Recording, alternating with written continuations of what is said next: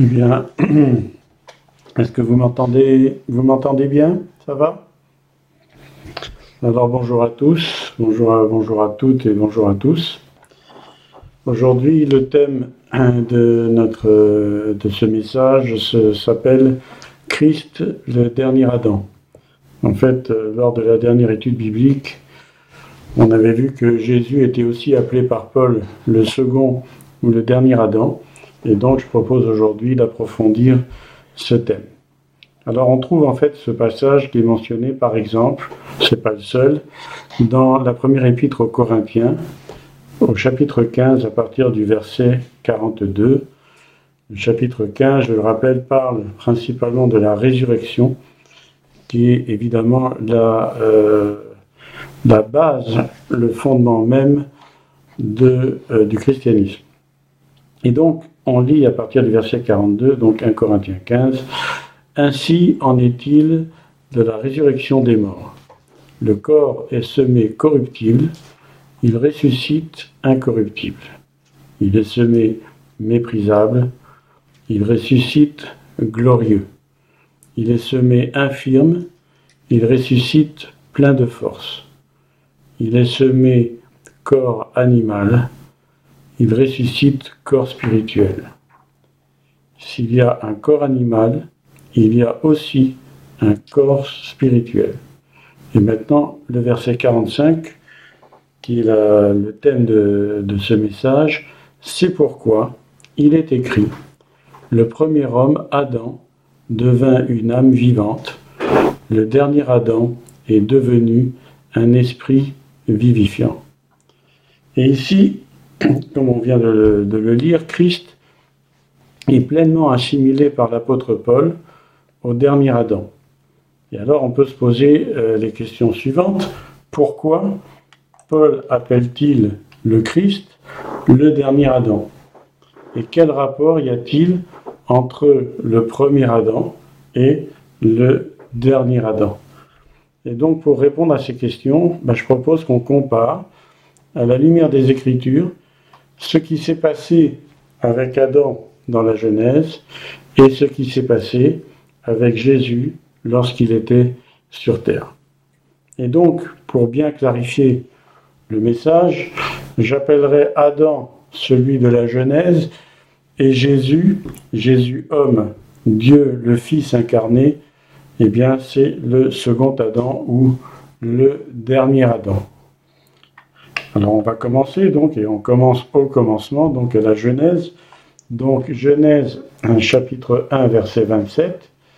Dieu créa l'homme à son image, il le créa à l'image de Dieu, il créa l'homme et la femme. Et ici, le mot homme en hébreu, c'est ha-adam, c'est-à-dire ha étant l'article défini le Adam. Et en hébreu, le mot Adam vient de Adama, qui veut dire terre rouge, argile. Et d'ailleurs, en hébreu, le mot rouge se dit Adam et s'écrit pratiquement de la même façon, puisque la langue hébraïque est une langue euh, de consonnes, hein, sur lesquelles les voyelles sont en fait des accentuations. Et d'ailleurs, par exemple, Ésaü, qui est d'ailleurs qui était roux, qui est né roux, s'est appelé Edom et qui veut dire aussi rouge. Hein. et en plus, comme on le sait, euh, si on lit euh, Genèse 25, il aimait les plats de lentilles, et ça devait être à mon avis des lentilles corail puisqu'elles étaient rouges, et donc il a échangé son droit d'aînesse contre un plat de lentilles. Tout le monde connaît ce passage. Peut-être que ce qu'on sait moins, c'est qu'en hébreu, euh, le mot dame, hein, donc c'est le Adam sans le Aleph, eh bien c'est le nom du sang, c'est-à-dire d'âme, c'est le sang. Et c'est aussi, c'est tout à fait intéressant de voir qu'il y a une racine commune entre la terre et le sang.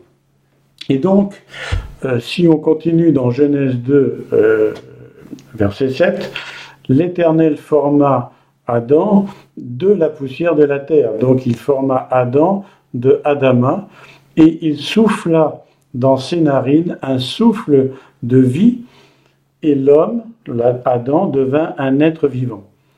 Et euh, le mot euh, souffle de vie en hébreu se dit Nishmat Chaim, Et si on regarde par exemple une correspondance dans Genèse 7, 22, qu'on ne va pas lire entièrement, c'est Nishmat Ruach Haim, c'est-à-dire l'esprit, le souffle de Dieu. Et Ruach, c'est le souffle, c'est l'esprit. Et donc, Adam a été créé à l'image de Dieu par le souffle de vie. Et, donc, par définition, puisque Adam a été créé par Dieu, Adam a été créé parfait et sans péché. Je pense qu'on est tous d'accord là-dessus. Et de la même façon, Jésus est né, puisque je vous rappelle, on va faire une comparaison entre Adam et entre le premier Adam et le dernier Adam, donc entre l'Adam de la Genèse et Jésus. D'accord? Et donc Jésus aussi est né par le Saint-Esprit, c'est-à-dire en hébreu la Ruach à Kodesh, le souffle de Dieu. Et donc dans Luc 35, par exemple, euh, quand l'ange Gabriel vient voir Marie et lui dit que euh, Marie a trouvé grâce aux yeux du Seigneur, et euh, Marie se demande comment elle va faire pour enfanter un enfant si elle n'a pas connu d'homme, l'ange Gabriel lui répond, le Saint-Esprit, c'est-à-dire le souffle de Dieu, viendra sur toi et la puissance du Très-Haut te couvrira de son nom. C'est pourquoi le Saint-Enfant qui naîtra sera appelé Fils de Dieu. Et donc ici, qu'est-ce qu'on voit? Eh bien, on voit que les deux, les deux Adam, donc le premier et le dernier, sont nés de l'Esprit et sont appelés Fils de Dieu. Puisque, comme c'est écrit par exemple dans Luc chapitre 3, verset 23 et verset 38, Jésus avait environ 30 ans lorsqu'il commença son ministère. Il était, comme on le croyait, fils de Joseph, fils d'Élie. Et là, il va y avoir toute une généalogie qui va se terminer au verset 38. Fils, fils d'Enoch, fils de Seth, fils d'Adam, fils de Dieu. Et donc ici, on voit que, que Adam et Jésus sont appelés par la parole de Dieu, sont appelés fils de Dieu. Et si Adam a été créé comme on l'a lu, à l'image de Dieu, Jésus est lui-même l'image de Dieu. 2 Corinthiens 4.4 par exemple, mais on va lire Colossiens 1.15, le Fils, c'est-à-dire Jésus, Dieu le Fils, est l'image du Dieu invisible, le premier-né, le premier-né de toute la création. Et par exemple, Jésus va dire à Philippe, quand, Philippe va lui dire euh, Montre-nous le Père, Hein, Jésus va parler, euh, qui s'en va vers le Père. Jésus lui dit, il y a si longtemps que je suis avec vous et tu ne m'as pas connu, Philippe. Celui qui m'a vu a vu le Père. Comment dis-tu, montre-nous le Père? Et donc, maintenant qu'on a établi la base de cette comparaison, eh bien évidemment, on va entrer un petit peu dans les détails. Et la première chose qu'on va voir ensemble, c'est vraiment une étude très superficielle. Hein. Si on voulait vraiment approfondir, ça prendrait des heures, des années, des siècles même. La première des choses euh, qu'on peut noter, c'est que quand euh, Adam a été créé, Adam a été créé pour une mission bien précise. Genèse 1, 28, Dieu les bénit, donc bénit Adam et sa femme, hein. Dieu les bénit, et Dieu leur dit, soyez féconds, multipliez, remplissez la terre et assujettissez-la, et dominez sur les poissons de la mer, sur les oiseaux du ciel et sur tout animal qui se meut sur la terre. Et ensuite, on voit par exemple dans Genèse 2.15, l'Éternel Dieu prit l'homme, donc Adam, et le plaça dans le jardin d'Éden dans un but précis pour le cultiver et pour le garder. Alors, si on réfléchit un petit peu sur ce passage, hein, évidemment, il faudrait relire euh, les premiers chapitres de la Genèse. On n'a pas le temps, ce n'est pas possible de faire en 40 minutes. ces deux passages, ainsi que le contexte, laissent penser que déjà à cette époque-là, à ce moment-là, la terre était sujette à une forme de révolte. En effet, si ce n'était pas le cas, il serait particulièrement difficile d'expliquer d'où vient ce serpent, un animal des champs, donc un animal qui n'est pas dans le jardin, hein, un animal qui mange l'herbe des champs, puisqu'on est encore dans la Genèse. Cet animal, comme on le sait, personnalise le diable, hein, le serpent ancien dont il est fait mention dans le livre de l'Apocalypse, et il va s'introduire dans le jardin pour y séduire Adam par l'intermédiaire de sa femme, qui ne s'appelle pas encore Ève à ce moment-là. De plus, le jardin d'Éden n'était qu'une partie délimitée de la terre. Hein, si vous relisez euh, la Genèse, vous verrez que euh, il était euh, autour de, quelques fleuves du côté de l'Irak, d'après les, descriptions. Et donc, ça laisse supposer qu'en dehors du jardin d'Éden, eh bien, c'était pas, pas particulièrement agréable pour y vivre. Et le rôle de l'homme, le rôle de Adam, qui avait été placé par Dieu dans le Jardin d'Éden, c'était justement de dominer sur cette création qui s'était révoltée. C'est une création qui avait déjà, il y avait déjà euh, des problèmes à ce moment-là, et on peut considérer Éden comme une sorte de d'abri, une sorte de d'endroit protégé, un jardin que Dieu avait fait, avait placé sur la terre, et il avait placé Adam afin qu'Adam se développe et qu'il domine sur toute la création. Et c'est bien d'ailleurs ce que dit euh, l'apôtre Jean, par exemple, qui va dire dans Jean 1,5, euh, dans le premier épître de Jean, chapitre 5, verset 19, Nous savons, nous, que nous sommes de Dieu, mais que le monde entier est sous la puissance du malin. Et par exemple, passage qu'on connaît tous, Éphésiens 2, vous étiez morts par vos offenses et par vos péchés, dans lesquels vous marchiez autrefois, selon le train de ce monde, selon le prince de la puissance de l'air, de l'esprit qui agit maintenant dans les fils de la rébellion. Et c'est la raison pour laquelle Jésus, donc le nouvel Adam, est venu à nouveau remplir cette mission pour laquelle Adam avait échoué, comme on va le voir. Hein, euh, toujours euh, l'apôtre Jean, dans sa première épître, 1 euh, Jean 3, 8, le Fils de Dieu a paru afin de détruire les œuvres du diable.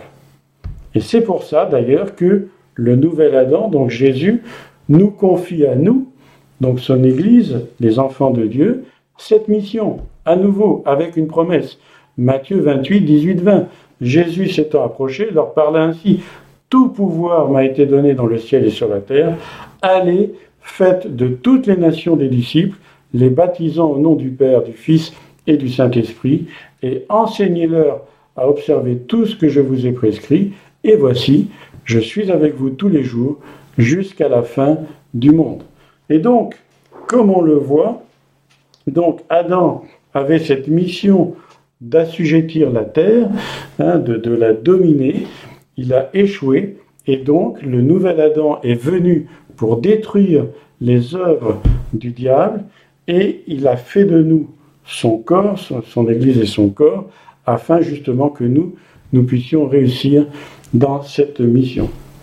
Et donc, on va voir maintenant que euh, pour cette mission, eh il y avait euh, plusieurs critères. Et comme on le sait, le euh, premier critère, ça a été l'obéissance. Et quand Dieu a créé le premier Adam, donc il a testé son obéissance. Dieu teste notre obéissance en permettant qu'on passe par des épreuves qui vont consolider notre foi comme on le sait. Nous savons que Dieu lui-même ne tente pas, comme c'est écrit par exemple dans l'épître de Jacques, mais il permet la tentation. On est d'accord là-dessus. Mais il y a plus que ça. Non seulement il permet la tentation, mais parfois il va nous pousser à la tentation.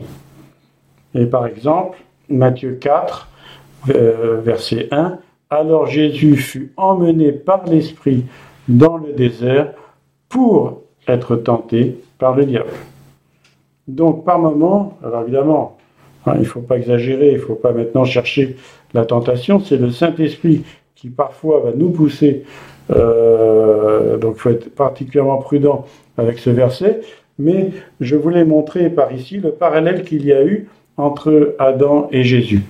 Adam a reçu un ordre de la part de Dieu, et évidemment, pour pouvoir s'assurer qu'il était apte à exécuter la mission que Dieu lui avait confiée, eh bien, Dieu a permis, peut-être même qu'il a euh, poussé, on ne sait pas, c'est un mystère, mais Dieu a permis que Adam soit testé. Et cette obéissance, comme on le sait, a été testée en Éden par l'arbre de la connaissance du bien et du mal. Et évidemment, on connaît le résultat. Adam a échoué et en échouant, il a entraîné avec lui toute sa descendance. Et c'est pour ça, comme on l'a étudié euh, dans les études bibliques, que Jésus est né d'une vierge, afin justement, conformément aux prophéties, de rompre avec la transmission de la désobéissance. Et par contre, Jésus, donc le nouvel Adam, lui aussi a été mis à l'épreuve par Dieu le Père. Et lui a parfaitement réussi, comme on le sait. il a réussi non pas, Adam a échoué une fois, ça a suffi, mais Jésus, lui, a réussi plusieurs fois. Hein, la première fois, c'était, enfin la première fois connue, c'était euh, dans le désert, hein, quand il a été tenté euh, par le diable dans le désert, mais dans la deuxième fois, et là, on va voir qu'il y a un détail tout à fait intéressant. Il a, il a encore réussi quand il a été tenté à Gethsemane.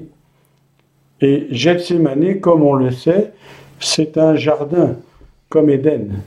Hein, donc, euh, euh, de la même façon que Adam a été tenté dans, le, dans un jardin, le dernier Adam, Jésus, a lui aussi été tenté dans le jardin de euh, Gethsemane et euh, c'était une souffrance bien plus importante que de résister à la tentation de manger le fruit de l'arbre de la connaissance du bien et du mal, puisque euh, Jésus a tellement souffert qu'il était euh, pratiquement agonisant, à tel point qu'il a sué des gouttes de sang, tellement il était souffrant dans cette tentation. Cette tentation a été terrible. Il me semble même que euh, cette souffrance à Gethsemane était plus forte, il me semble, c'est une, opinion personnelle, elle était plus forte encore que la croix, il me semble. C'est possible. Voilà. En tout cas, pour arriver à suer des larmes de sang, euh, des, gouttes de sang, pardon, eh bien, euh, c'est vraiment, ça, ça a dû être terrible, ça a dû être horrible. Mais Jésus a triomphé. Amen. Et donc, quelles sont les conséquences? Alors, la première des choses qu'on peut, euh, le premier enseignement qu'on peut voir, c'est que en, fait, Adam a écouté la voix du serpent euh, et a désobéi par orgueil. Je rappelle que nous sommes en train de faire des comparaisons entre, euh, entre donc Adam, le premier Adam, et le dernier Adam, donc entre Adam et Jésus. Hein, donc à chaque fois, on va voir ce qui s'est passé avec Adam. Et après, on essaie de voir euh, la correspondance avec Jésus. Hein, ça va, vous suivez? C'est pas très bien. Donc on continue. Donc, euh, Adam écoute la voix du serpent et donc désobéit par l'orgueil. Par orgueil. Genèse 3.5, Dieu sait que le jour où vous en mangerez, vos yeux s'ouvriront et vous serez comme des dieux, connaissant le bien et le mal. Alors que Jésus, lui, a obéi par humilité. L'apôtre Paul, dans Philippiens 2, versets 5 et 6, nous dit Ayez en vous les sentiments qui étaient en Jésus-Christ, lequel, existant en forme de Dieu, n'a pas regardé comme une proie à arracher d'être égal avec Dieu. Donc on voit ici qu'il y a vraiment une sorte de symétrie entre le comportement du premier Adam et le comportement de Jésus, hein, qui lui existait en forme de Dieu, mais qui finalement, eh bien, euh, comme on va le voir, a été d'une parfaite humilité et n'a pas regardé d'être égal à Dieu, alors que justement le péché de Satan, le péché du diable, c'est que non seulement il voulait être égal à Dieu, mais il voulait être encore plus haut que Dieu, comme on le sait. Et donc, la deuxième conséquence, c'est le dénuement. Par sa désobéissance, Adam a perdu son corps de gloire. Et à ce moment-là, il a pris conscience de son dénuement. Genèse 2, 25 nous dit que Adam et sa femme étaient tous les deux nus et qu'ils n'en avaient pas honte. Mais à partir du moment où ils ont désobéi, Genèse 3.7 nous dit que leurs yeux s'ouvrent et qu'ils s'aperçoivent qu'ils sont nus. Et à ce moment-là, ils vont coudre des feuilles de figuier pour s'en faire des ceintures. Et justement, qu'est-ce qu'on va voir? C'est que Dieu, euh, leur, tentative de cacher leur nudité était, on va dire, très faible, mais Dieu va les revêtir lorsqu'il va les chasser d'Éden. Et l'Éternel Dieu fit à Adam et à sa femme des habits de peau, Genèse 3, 21, et les en revêtit. Et donc, en fait, ici, qu'est-ce qu'on voit? Par leur désobéissance, ils, ont, ils se sont retrouvés dans le dénuement, ou en tout cas, ils ont pris conscience de leur nudité, et à ce moment-là, Dieu va les revêtir, mais évidemment, il va les chasser d'Éden euh, pour les raisons qu'on connaît. Bon, on reste dans le thème de notre message. Mais par contre, pour Jésus, c'est le contraire. Jésus était, Jésus est Dieu, il est Dieu le Fils. Et dans Philippiens 2, à partir du verset 7, qu'est-ce que Paul nous dit? Que Jésus s'est dépouillé lui-même en prenant une forme de serviteur, en devenant semblable aux hommes, ayant paru comme un simple homme, il s'est humilié lui-même, se rendant obéissant jusqu'à la mort, et même jusqu'à la mort de la croix. Et donc, comme on l'a vu, Jésus s'est dépouillé. Il n'a pas fait que se dévêtir, il s'est, il s'est dépouillé, il s'est débarrassé de ses attributs euh, divins, en tout cas d'une, de pratiquement la totalité, et euh, il s'est dépouillé de cette gloire qu'il avait auprès du Père, comme on peut le lire par exemple dans Jean 17, euh, dans la prière sacerdotale.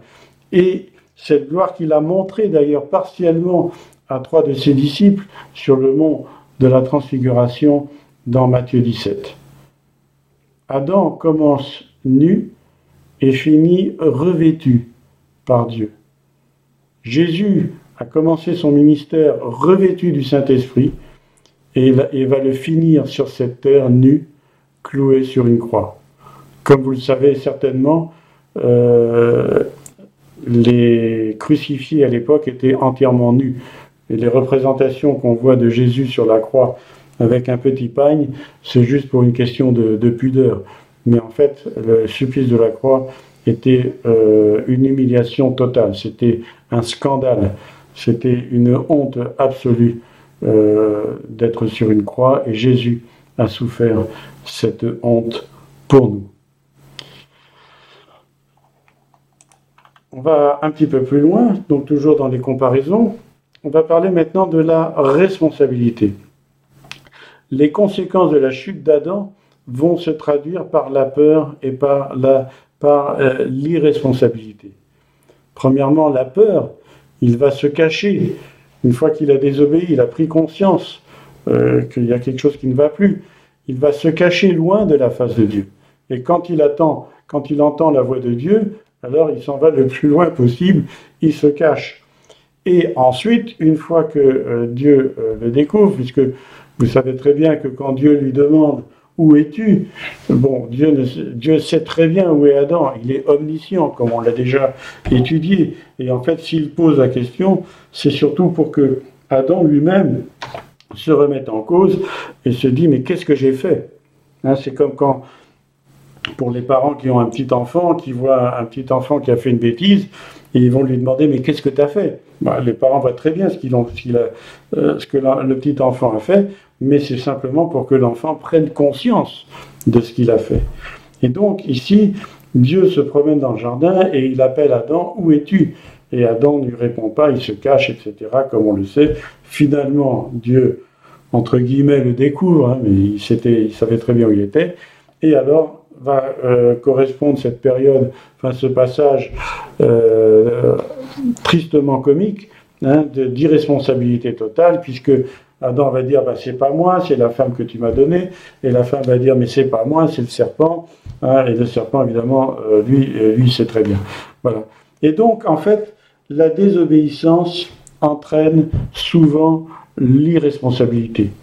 Et combien de fois nous-mêmes on n'a pas tendance à dire c'est pas ma faute et on va chercher des excuses, on va chercher euh, des, prétextes ou je ne sais trop quelle, quelle raison, alors qu'en fait on sait très bien au fond de nous-mêmes que sur ce coup-là, ben, on n'a on pas été bon et on sait, comme on dit vulgairement, on s'est planté et voilà, et on a désobéi, euh, ça n'a pas été.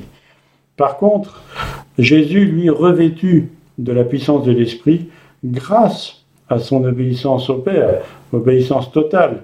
Hein, Jésus a dit euh, aux pharisiens, qui me convaincra de péché? Il est, venu sur la terre pour ne faire que la volonté de son Père.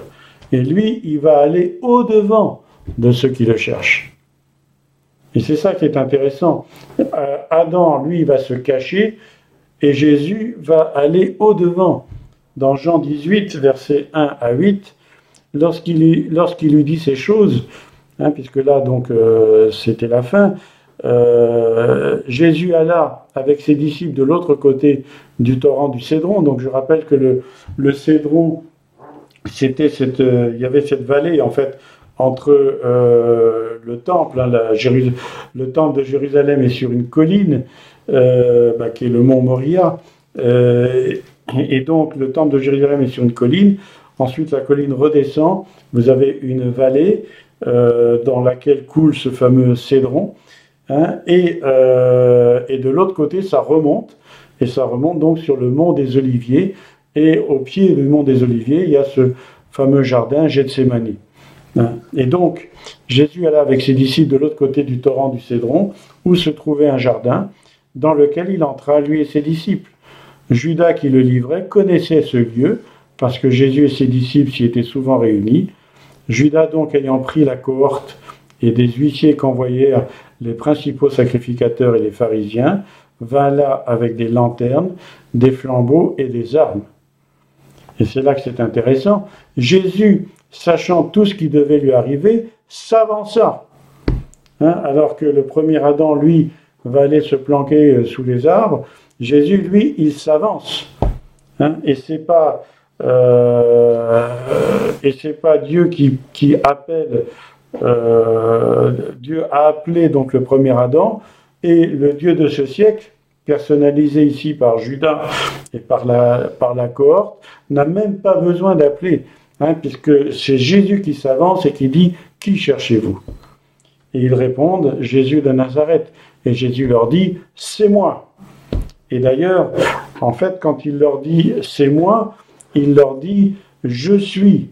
Euh, et il le dit en hébreu. C'est traduit en grec par égoémie, mais en fait, il dit Je suis. Ce qui d'ailleurs en hébreu n'est réservé qu'à Dieu.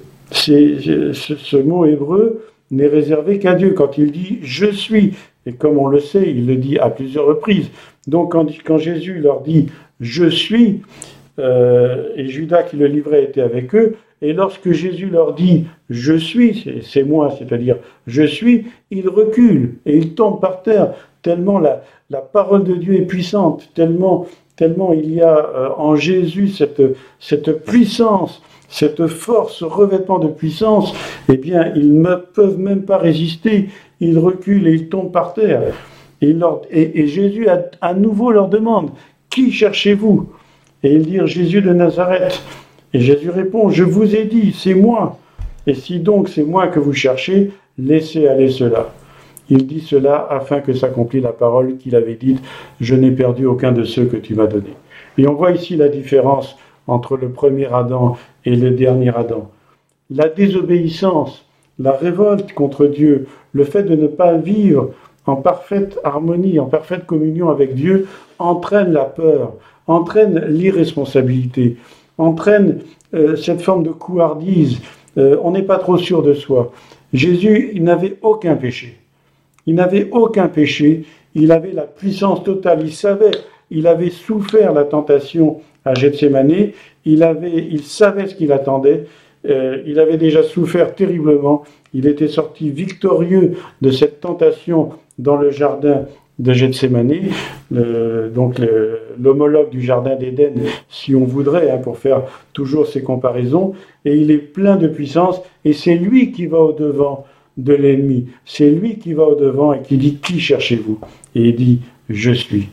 Et donc, non seulement euh, il va euh, endosser, il va, comment dire, euh, prendre toutes ses responsabilités et avoir un comportement de, force, un, comportement d'autorité, un comportement de, courage, mais en plus, il va avoir un comportement de responsabilité, puisqu'il va, autant de, la même façon qu'Adam a dit, c'est pas moi, c'est les autres, Jésus va répondre, comme il, comme il dit euh, au verset 8, euh, il va dire, il va dire c'est moi que vous cherchez, laissez aller cela. Donc il va dire c'est moi et pas les autres. C'est moi que vous cherchez et pas les autres. On voit vraiment la différence entre le premier Adam et le dernier Adam. Et sur la croix, puisqu'il va aller sur la croix, au lieu de se défausser, lui qui n'a commis aucun péché, il va endosser tous nos péchés, tous mes péchés, tous vos péchés, tous les, péchés de chacun de ceux qui écoutent ce, message. Et ainsi, parce qu'il a parfaitement obéi, parce qu'il a, a été victorieux dans ses tentations, il pourra crier ce cri de victoire sur la croix, tout est accompli. Tout est accompli. Il a parfaitement rempli sa mission. Alléluia. C'est fantastique. Alors, on va continuer. La corruption. Et justement, c'est cette vision extraordinaire que l'apôtre Paul a eue. on ne va pas citer tous les versets, mais je vous invite à relire les épîtres de Paul, euh, et vous verrez que vous allez voir à chaque fois le premier Adam et le dernier Adam. Et vous allez voir, c'est absolument saisissant. Par exemple, la corruption. Par sa désobéissance, Adam a entraîné toute l'humanité dans la mort. Romains 5,14. Pourtant, la mort a régné depuis Adam jusqu'à Moïse, même sur ceux qui n'avaient pas péché par une transgression semblable à celle d'Adam, qui est l'image de celui qui devait venir. Et celui qui devait venir, bien entendu, c'est Jésus. Et donc, non seulement Adam, par sa désobéissance, a entraîné la mort euh, dans l'humanité, mais pas seulement sur l'humanité, mais sur toute la terre. Genèse 3, 17, 18, le sol sera maudit à cause de toi, et c'est à force de peine que tu en tireras ta nourriture tous les jours de ta vie. Il te produira des épines et des ronces, et tu mangeras de l'herbe des champs. De l'herbe des champs. Hein, si vous lisez la Genèse, vous verrez que l'herbe des champs, c'était la même nourriture que le serpent. C'était fini les fruits en Éden qu'il suffisait de cueillir. Ici, le sol est maudit et, ça va devenir difficile de euh, se nourrir et de survivre dans une création qui a été euh, corrompue et qui a été euh, maudite parce que justement, Adam n'a pas rempli sa mission, cette mission de domination que le Seigneur lui avait confié et qu'il nous confie à nous aussi, comme on va le voir. Et toute la création en souffre encore aujourd'hui. Romains 8, 19, 20. De fait, la création attend avec un ardent désir la révélation des fils de Dieu. En effet, la création a été soumise à la consistance, à l'inconsistance, pardon, non de son propre gré, mais à cause de celui qui l'y a soumise. Et qui est celui qui l'y a soumise? Eh bien, c'est Adam. Par contre, par son obéissance, Jésus réconcilie le monde avec Dieu. Colossiens 1, 19, 20. Car Dieu a voulu que toute plénitude habitât en lui. Il a voulu par lui réconcilier tout avec lui-même, tout ce qui est sur la terre et est tout ce qui est sur la terre que ce qui est dans les cieux, en faisant la paix par lui, par le sang de sa croix. Et il aurait ainsi encore une multitude de versets qui vont parler de, euh, de Jésus, de ce dernier Adam. Mais on va conclure maintenant. Et donc, qu'est-ce qu'on peut dire? Eh bien, ce qu'on peut dire, c'est que nous naissons tous en Adam premier. Nous naissons tous, nous sommes tous des fils de l'Adam premier. Et c'est ce que dit Paul dans Romains 3, 23, par exemple, puisque, encore une fois, il y a plein de versets. Car tous ont péché et sont privés de la gloire de Dieu. Mais Dieu a donné son Fils, le dernier Adam, pour que justement nous passions du premier Adam au dernier Adam. Amen. Et c'est bien ce que dit Dieu lui-même de son Fils, par exemple, dans Marc 9, 7, quand ils sont sur le mont de la transfiguration.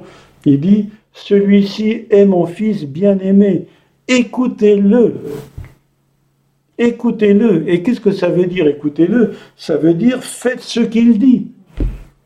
On est d'accord? C'est pas écouter, bon, Jésus parle, on l'écoute, et puis après, hop, on s'en va, chacun vit sa vie. C'est pas ça du tout. Quand il dit qu'on on entend la voix du Père qui va dire celui-ci est mon fils bien-aimé, écoutez-le, ça veut dire faites ce qu'il vous dit de faire. On est d'accord Et c'est bien l'accomplissement de Deutéronome 18.15, et ceux qui suivent la formation en Christologie le savent bien, c'est un verset qu'on a étudié ensemble, Deutéronome 18.15, l'Éternel ton Dieu te suscitera du milieu de toi, d'entre tes frères, un prophète comme moi, vous l'écouterez. Et ici, Moïse parle du Messie prophète, du Messie prophétique, comme on l'a vu. Et donc, écouter le Fils de Dieu, écouter le dernier Adam, c'est le suivre et prendre exemple sur lui en renonçant à nous-mêmes.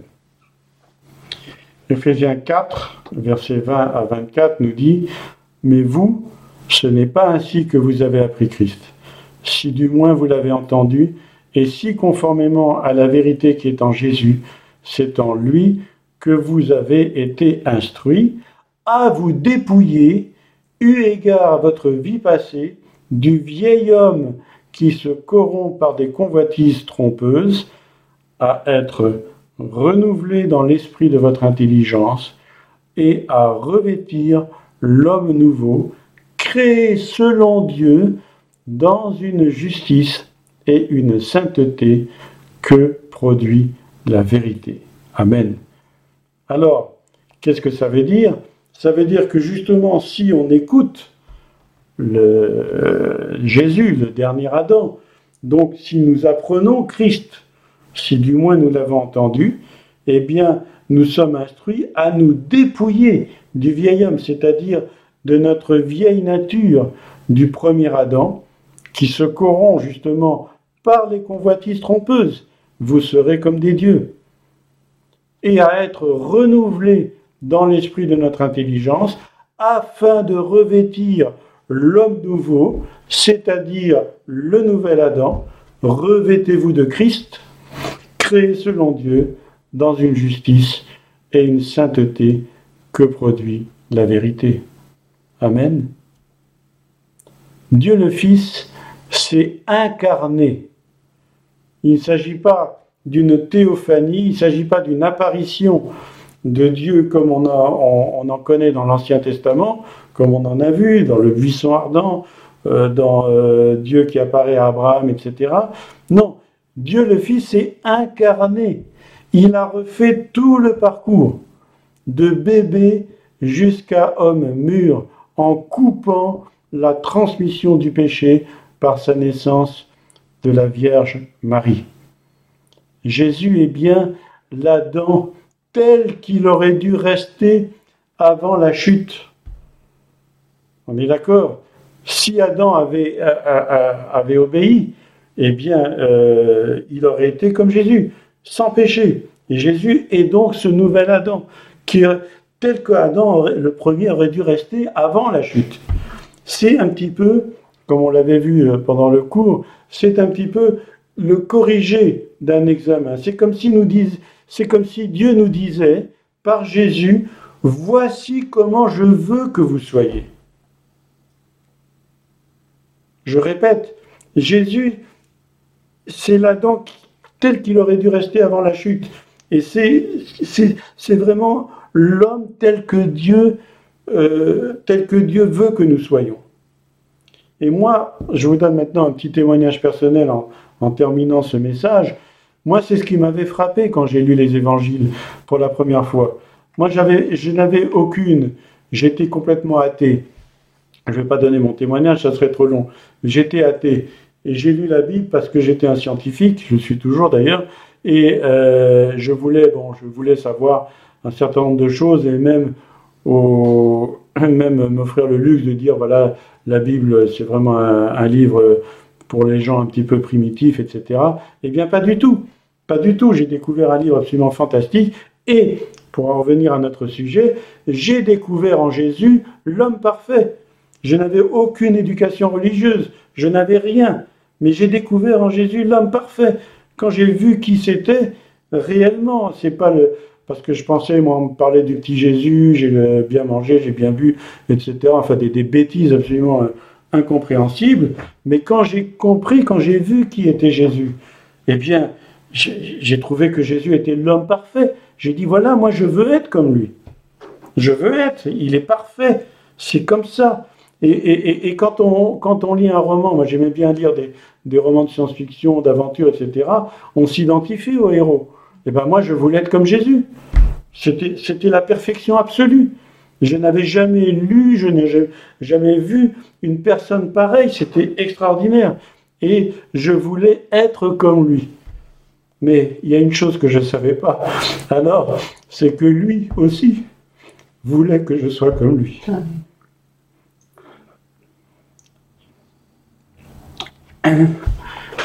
Et quelques jours plus tard, je peux vous, je peux vous dire que j'ai eu une expérience totalement surnaturelle qui, s'en est suivie et ma vie depuis ce jour-là a été complètement transformée. Ça a été du jour au lendemain, ça a été à la seconde, ça a été quelque chose d'extraordinaire, à tel point d'ailleurs que mes amis de l'époque, qui étaient des gens pas spécialement recommandables, quand ils m'ont vu le lendemain, m'ont dit mais qu'est-ce qui t'est arrivé? T'es plus le même homme, t'as complètement changé. Qu'est-ce qui s'est passé? Et moi, je, je, savais rien dire, j'y connaissais rien, je comprenais même pas ce qui m'arrivait. J'ai dit je suis chrétien, puisque je savais même pas ce que ça voulait dire à l'époque. Dieu s'est identifié à l'homme pécheur par le baptême au début. Jésus s'est identifié à l'homme pécheur en prenant son baptême et sur la croix, afin que nous puissions, nous, par la connaissance de son Fils Jésus, nous identifier à lui. Et c'est dans ce sens. Le, premier Adam a été chassé d'Éden par sa désobéissance. Le dernier Adam, lui, est descendu du ciel, qui est, on va dire, comme un Éden, pour nous racheter. Donc, le premier Adam a été chassé, mais le dernier Adam, lui, il est revenu sur cette terre maudite pour nous racheter et pour nous amener au Père, pour nous ramener au Père, pour nous ramener à Dieu. Et c'est dans ce sens qu'il dit, je suis le chemin, la vérité et la vie. Nul ne vient au Père que par moi. Celui qui, écoute, si, si je me repens, si j'ouvre mon cœur à Jésus, parfaitement homme et parfaitement Dieu. Et si par la foi en son sacrifice, je crois vraiment que son sang peut me purifier de tous mes péchés, passés, présents et à venir, alors je nais de nouveau. Et en recevant l'Esprit, je deviens une nouvelle créature, un enfant de Dieu, semblable au nouvel Adam. Je passe du premier Adam au dernier Adam pour recevoir la vie éternelle. Que le Seigneur vous bénisse. Je propose qu'on ait un petit instant de prière afin que la parole de Dieu puisse pénétrer dans nos cœurs, nous qui connaissons le Seigneur. Et si quelqu'un qui entend ce message ne connaît pas encore le Seigneur, eh bien qu'il se rappelle que l'homme parfait qu'il veut être, eh bien, il existe, il s'appelle Jésus-Christ. Il suffit justement qu'il ouvre son cœur euh, et qu'il et qu'il ait foi justement dans ce sacrifice, dans ce don parfait que Dieu a fait en son Fils Jésus, et qu'il croit justement que son sang peut le purifier de tous les péchés, passés, présents et à venir. Alors, avec cette repentance, il va naître de nouveau en recevant l'Esprit et en devenant une nouvelle créature, un enfant de Dieu. Seigneur notre Dieu,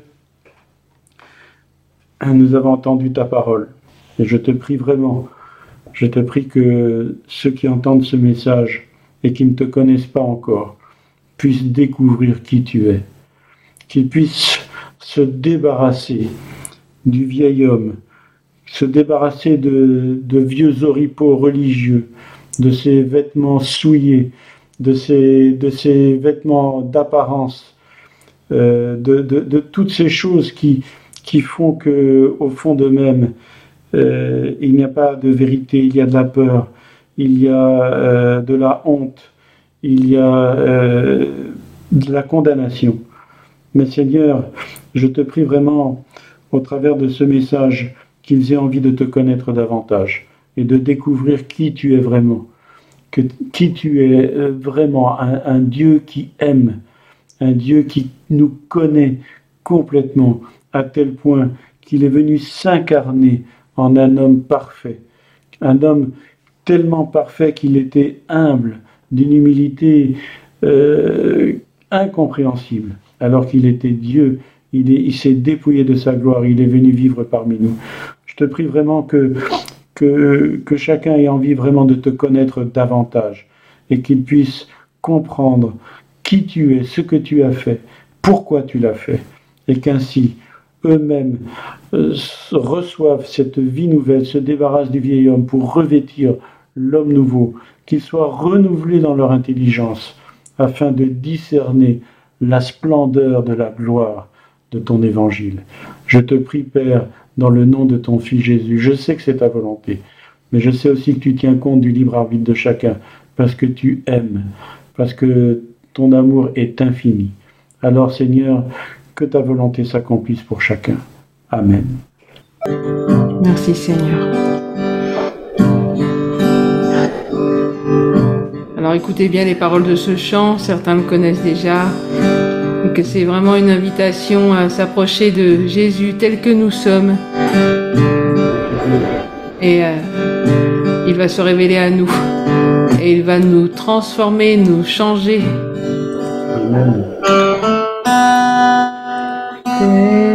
Que je suis sans rien